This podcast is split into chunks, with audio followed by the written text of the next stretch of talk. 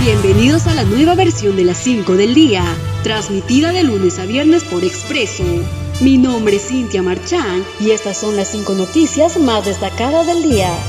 Pleno del Congreso aprobó el reglamento para elegir a magistrados del Tribunal Constitucional. El Congreso de la República aprobó con 103 votos a favor y 18 abstenciones el reglamento para la selección a los nuevos magistrados del Tribunal Constitucional. Los postulantes pasarán por la evaluación de su hoja de vida, entrevista personal y calificación de la Contraloría para evitar conflictos de intereses. Congresistas actuales ni del Parlamento disuelto no podrán postular en elecciones 2021. El Pleno del Jurado Nacional de Elecciones resolvió una resolución que impide que los legisladores actuales ni del Congreso disuelto puedan postular a las elecciones generales 2021 según lo establece el artículo 90A de la Constitución Política.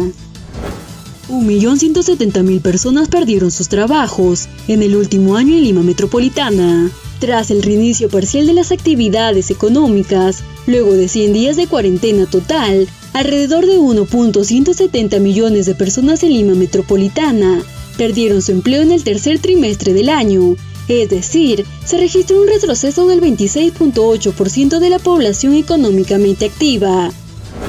OMS advierte que la pandemia de la COVID-19 está lejos de haber terminado.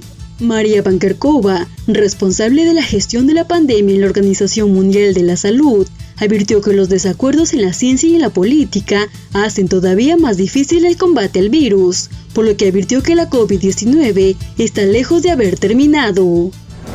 OMS advierte que unidades de cuidados intensivos en Europa colapsarían. El director de la Organización Mundial de la Salud, Tedros Adhanom, informó que muchas ciudades europeas están sufriendo un gran número de casos de pacientes atendidos en las unidades de cuidados intensivos de sus hospitales, con lo que podría llegar a su límite en las próximas semanas.